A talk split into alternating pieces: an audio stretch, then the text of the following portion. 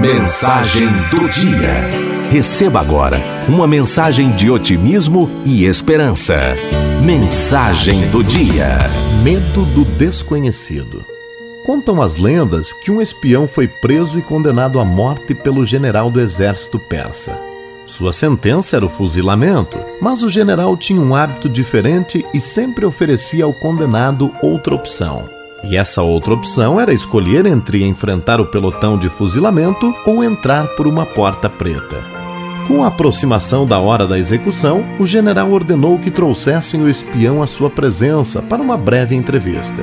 Diante do condenado, fez a seguinte pergunta: O que você quer, a porta preta ou o fuzilamento?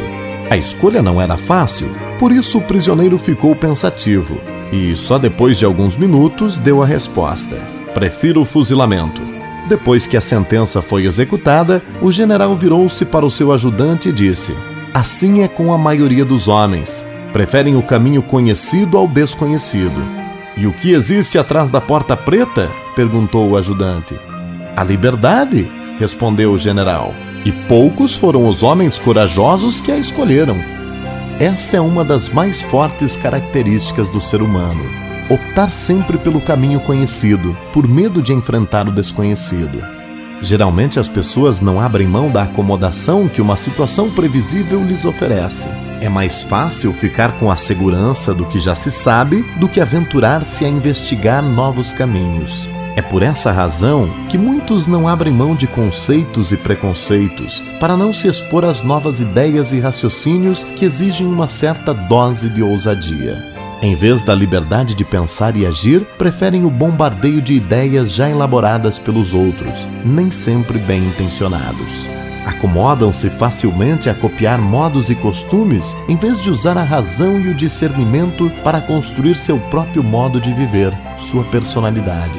A tudo isso se chama clonagem das ideias.